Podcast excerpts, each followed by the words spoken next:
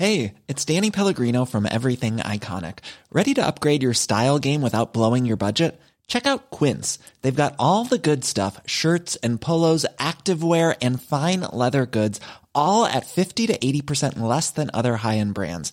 And the best part? They're all about safe, ethical, and responsible manufacturing. Get that luxury vibe without the luxury price tag. Hit up quince.com slash upgrade for free shipping and 365 day returns on your next order. That's quince.com slash upgrade.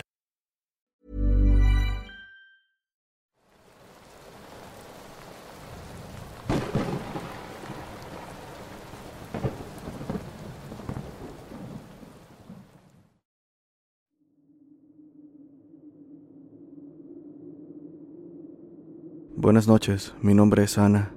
Soy de un municipio de Hidalgo. Hace tiempo quería contar esto, pero no encontraba el momento adecuado para hacerlo.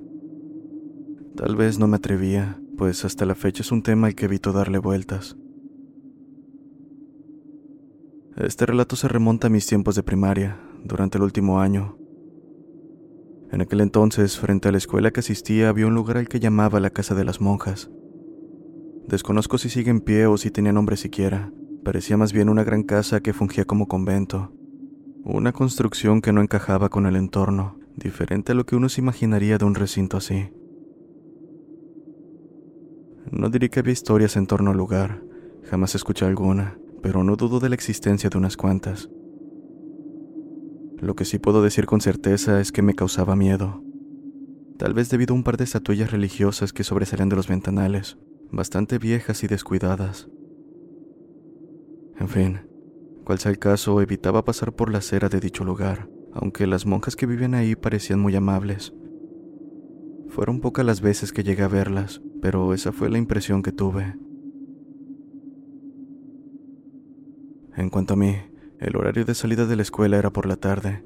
Mi madre pasaba a recogerme aunque algunas veces llegaba tarde, 30 minutos a lo mucho dependiendo del tráfico. Ese día ya estábamos con el horario de invierno. No hacía mucho que había salido de clases, pero mi madre no llegaba. Por mi parte hice lo de siempre, esperarla sentada platicando con mis compañeras, pero conforme pasaba el tiempo iban yéndose una a una hasta quedar completamente sola. En este punto pensé en regresar a la escuela, pero como solo quedaban maestros y el portón había sido cerrado, decidí seguir esperando. Total, no pensaba que fuese a tardar más, Pasaron un par de minutos cuando una señora mayor con hábito se puso a mi lado preguntándome si estaba esperando a mis padres. Yo asentí, diciéndole que mi madre no debía tardar. Es peligroso que estés aquí sola, dijo con voz dulce. Ven, acompáñame. Puedes esperar a tu madre aquí. Ya se metió el sol y puede haber personas malintencionadas cerca. Sin cuestionarla seguí, pues como lo comenté, las monjas de ese lugar parecían amables, y cuando me di cuenta estaba cruzando la entrada. Debo decir que nunca había estado en ese lugar. Era silencioso y grande en comparación a cómo lucía por fuera. Podría decir que apenas crucé la puerta, el bullicio de las calles desapareció. En su interior, un pasillo tenuemente iluminado conducía a una serie de habitaciones colocadas al lado izquierdo. A unos cuantos pasos más se encontraba un jardín en forma rectangular, justo al centro de todo, con plantas, una pequeña fuente decorativa y algunas estatuas religiosas. Parecía una pequeña hacienda.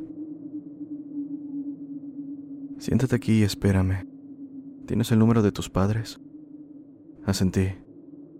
Entonces iré a llamarles para que vengan a recogerte, mencionó mientras se dirigía a una de las habitaciones dejándome sola.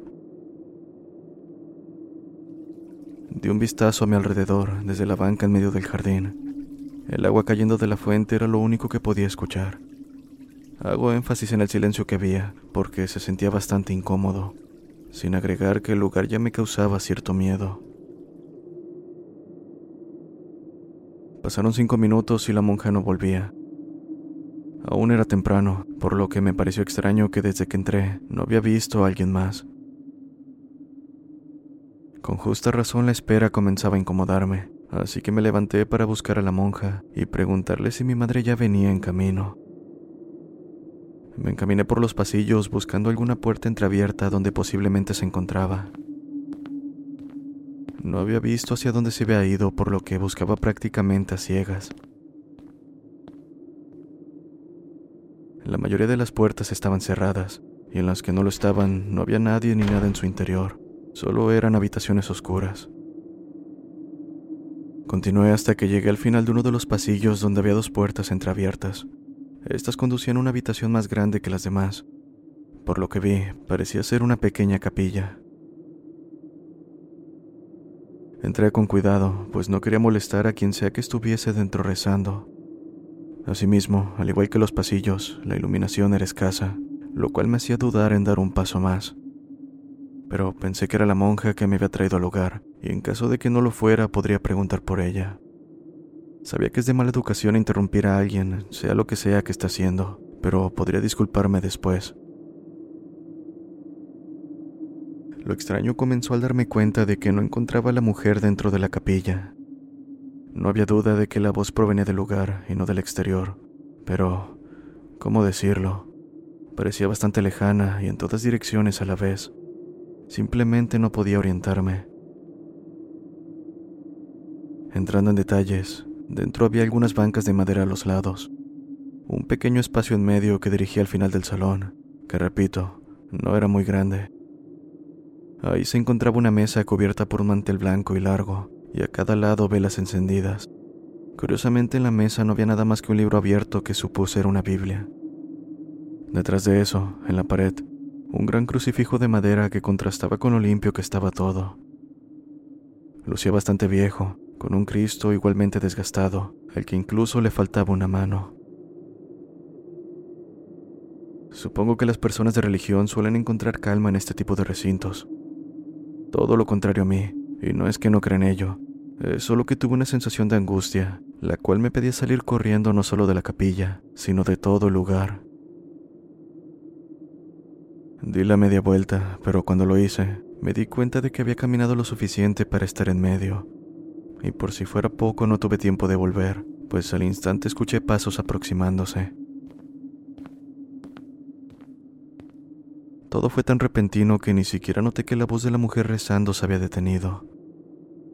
Casi por reflejo me escondí en una de las bancas, sin importarme si era la monja quien se aproximaba, o quien sea que fuese. En primer lugar, ¿por qué me estaba escondiendo? Lo sentí como si estuvieran por atraparme haciendo algo malo. Los pasos continuaron haciendo eco, acercándose a la mesa frente al crucifijo. Después hubo silencio, y pronto una voz. Ana, ¿dónde estás? Era la voz de la monja, pero por alguna razón no me atreví a salir. En su lugar, llevé la mano a mi boca tratando de evitar que cualquier sonido escapara. Ana, tus padres ya están aquí. Hubo un silencio corto. Sé que estás aquí. Las hermanas te vieron entrar. En ese momento supe que lo mejor que pude haber hecho fue no salir cuando la escuché hablar. Era mentira que alguien me había visto. No había manera si el lugar estaba completamente solo. Y cómo no estarlo, pues ahora que lo pienso, ni siquiera estaba listo para recibir personas. Todas y cada una de las habitaciones a las que entré estaban vacías. A partir de ese momento no volví a escuchar más la voz. Aún así me mantuve en silencio, viendo la sombra de la monja en la pared gracias a la poca iluminación de las velas. De hecho, fue debido a eso que pude esconderme en las bancas aprovechando que no llegaba la luz. Pero estaba lejos de calmarme.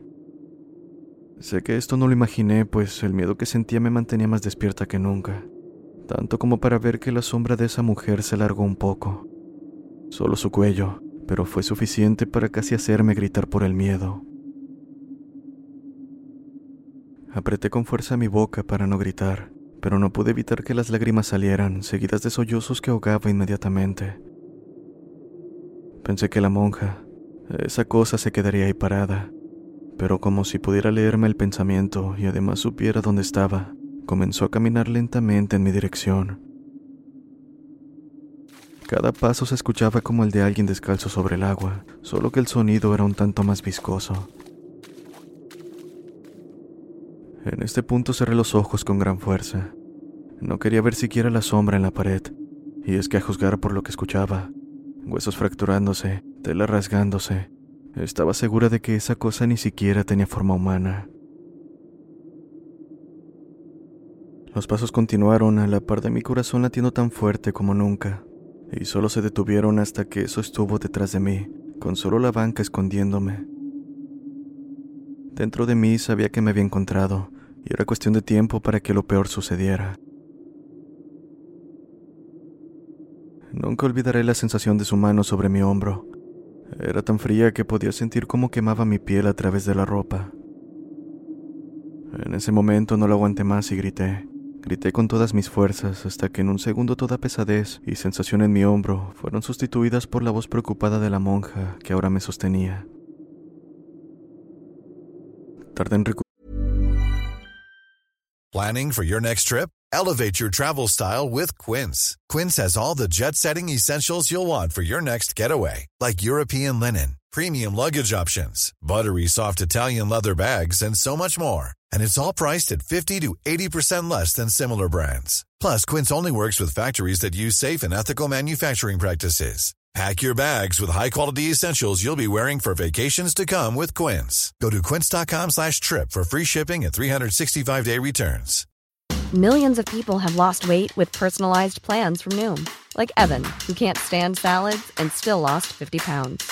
Salads generally for most people are the easy button, right? For me, that wasn't an option. I never really was a salad guy. That's just not who I am. But Noom worked for me. Get your personalized plan today at Noom.com. Real Noom user compensated to provide their story. In four weeks, the typical Noom user can expect to lose one to two pounds per week. Individual results may vary. Recuperar la compostura y cuando volví en mis sentidos, lo primero que vi fue la cara de preocupación de esa mujer. Ana, ¿estás bien? Repetía una y otra vez. Como pude respondí que sí. Acto seguido me ayudó a ponerme de pie y me llevó a la banca del jardín, donde comenzó con las preguntas. ¿Qué hacías en ese lugar? La estaba buscando. Es que no volvía y no quería estar sola, dije, apenas pudiendo mantener la voz. No sé cómo entraste. La puerta siempre está cerrada con candado.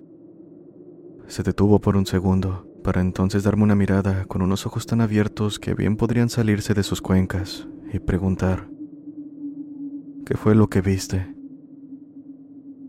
La verdad es que no quería decirle, no por miedo a que no me creyera, sino más bien porque no podía procesar lo que había pasado.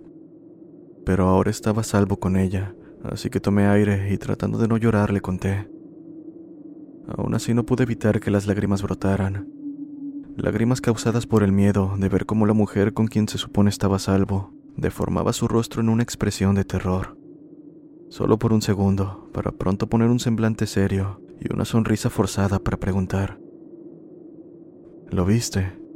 ¿Lo viste de frente? Negué sacudiendo la cabeza enérgicamente. Gracias Dios. Escucha, Ana. Ya hablé con tus padres, no tardan en venir. Ahora estás segura y entiendo que lo que viviste fue bastante aterrador. Dicho eso, deja que te cuente una historia. No tuve oportunidad de negarme porque pronto comenzó. Es sobre este lugar. Seguro notaste que, a excepción de mí, ya no queda nadie. Hay una razón para ello. Llegué hace bastantes años, el recinto era usado en su mayoría por las hermanas que viajaban por el país. Se quedaban una temporada y después se despedían para no volver. Quienes vivíamos aquí llevábamos a cabo las tareas de limpieza, cocina y demás cosas que se llegasen a necesitar. Cierto día llegó Cristina, una mujer en situación de calle a quien habían encontrado tirada en la entrada. Por supuesto, nuestro deber es ayudar a quien lo necesite, y esa no fue la excepción pero diciéndolo de alguna manera, había algo en Cristina que nos causaba preocupación. Algunas noches se levantaba gritando desesperadamente que venían por ella, incluso llegó a hacerse daño en uno de esos arranques. Recuerdo cómo nos mirábamos desconcertadas mientras la escuchábamos repetir una y otra vez que venía por ella, que la quería llevar con él. La verdad es que no era la primera vez que nos topábamos con un caso así. Una persona en situación de calle, con problemas mentales ocasionados por el uso de drogas. Pero esto se sentía distinto. Mientras Cristina pasaba por este tipo de ataques, podíamos sentir la presencia de alguien ajeno en la habitación. En algunas ocasiones las luces parpadeaban y algunas cosas llegaron a moverse del lugar. ¿Has escuchado acerca de posesiones demoníacas? Bueno, pensamos que era el caso, así que pronto pedimos por alguien capacitado para dicha tarea. Pero la ayuda llegó tarde. Sucedió una noche de esas en las que piensas que algo malo va a pasar. Las hermanas buscaban casi desesperadamente a Cristina por cada rincón, hasta que en un momento el grito de una de ellas nos hizo dirigirnos rápidamente a la pequeña capilla. Cristina estaba al frente del altar, de rodillas, en una posición que daba el aspecto de estar rezando con la cabeza alzada. La razón por la que estaban tan asustadas de haberla encontrado es que había muerto. Y no solo eso, cuando me acerqué lo suficiente, pude ver que sus ojos habían sido retirados a la fuerza. Eso a juzgar por la sangre que brotaba de sus cuencas. Sé que esto que te cuento puede no ser muy grato para alguien de tu edad, y menos después de lo que te pasó, pero quiero que escuches hasta el final. Es la primera vez en mucho tiempo que tengo la oportunidad de hablar con alguien más. En fin, entre todas llegamos al acuerdo de que nadie hablaría al respecto. Después de que las autoridades se encargaran de levantar el cuerpo y todo el trabajo relacionado, hicimos como si esa noche no hubiera ocurrido nada. Pero no pudimos hacer la vista gorda cuando las hermanas decían ver sombras deambular por los pasillos. No solo en la noche, sino a cualquier hora del día. El lugar con mayor actividad era la capilla, donde una de las hermanas dijo ver mientras rezaba como el Cristo del crucifijo que está en la pared movió una mano rompiéndola en el intento. Sentí como un escalofrío recorrió mi espalda al escuchar eso, pues recordé el crucifijo que había visto. Fue cuestión de tiempo para que las hermanas abandonaran poco a poco la casa, pero lo que más me preocupaba eran aquellas que desaparecían sin más dejaban sus cosas intactas en sus habitaciones, dando la impresión de que simplemente se esfumaban de un momento a otro. En cuanto a la capilla, fue cerrada con candado porque lo que seguramente se llevó a Cristina permanecía ahí.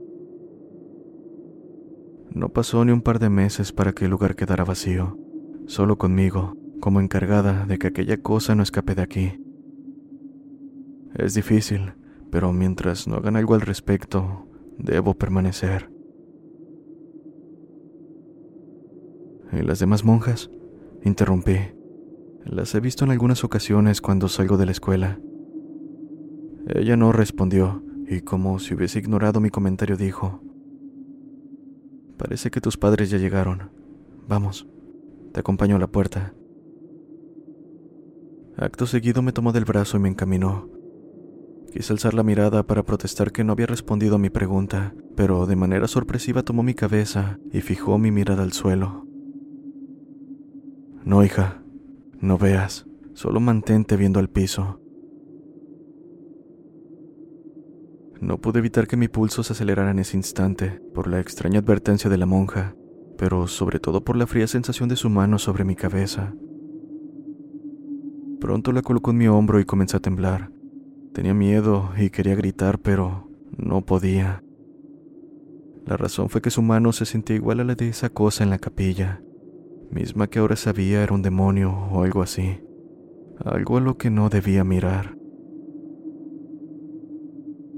La monja continuó hablando mientras llegaba a la puerta, aunque por el miedo ni siquiera presté atención a lo que decía.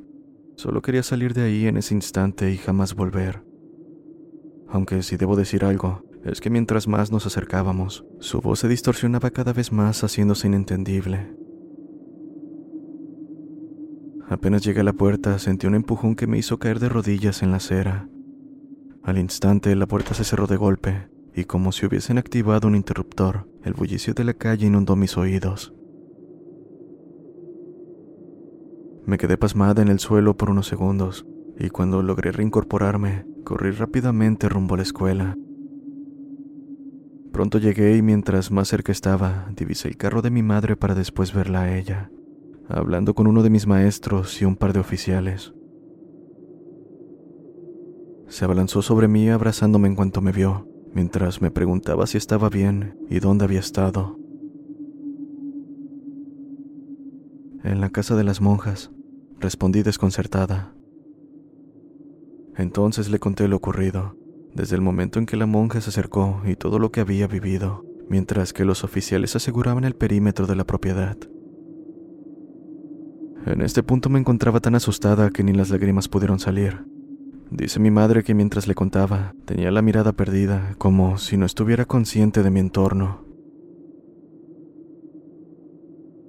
Esa noche terminó ahí, sin que nada más sucediera y sin que los oficiales encontraran algo que probara mis palabras. Por su parte, mi madre no quiso tocar el tema hasta tiempo después. Años, más bien. Pues la verdad es que esa experiencia me dejó secuelas emocionales que tardaron en desaparecer. Varias noches desperté gritando y sudando frío. Algunas veces juraba ver sombras, pero todo esto fue desapareciendo con los años y gracias a ayuda profesional. Aún me da miedo tocar el tema, más que nada porque no quiero recordar cosas que con justa razón habré olvidado.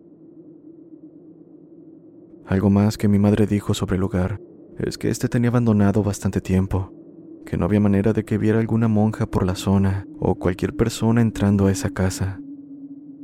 Asimismo recalcó. Esa noche nadie me habló, hija. Llegué un poco tarde y al no verte me preocupé. Di algunas vueltas a la colonia y nada. Fue cuando me acerqué a la escuela para preguntar por ti y llamé a la policía. De ser cierto lo de la llamada, no habría pasado horas buscándote.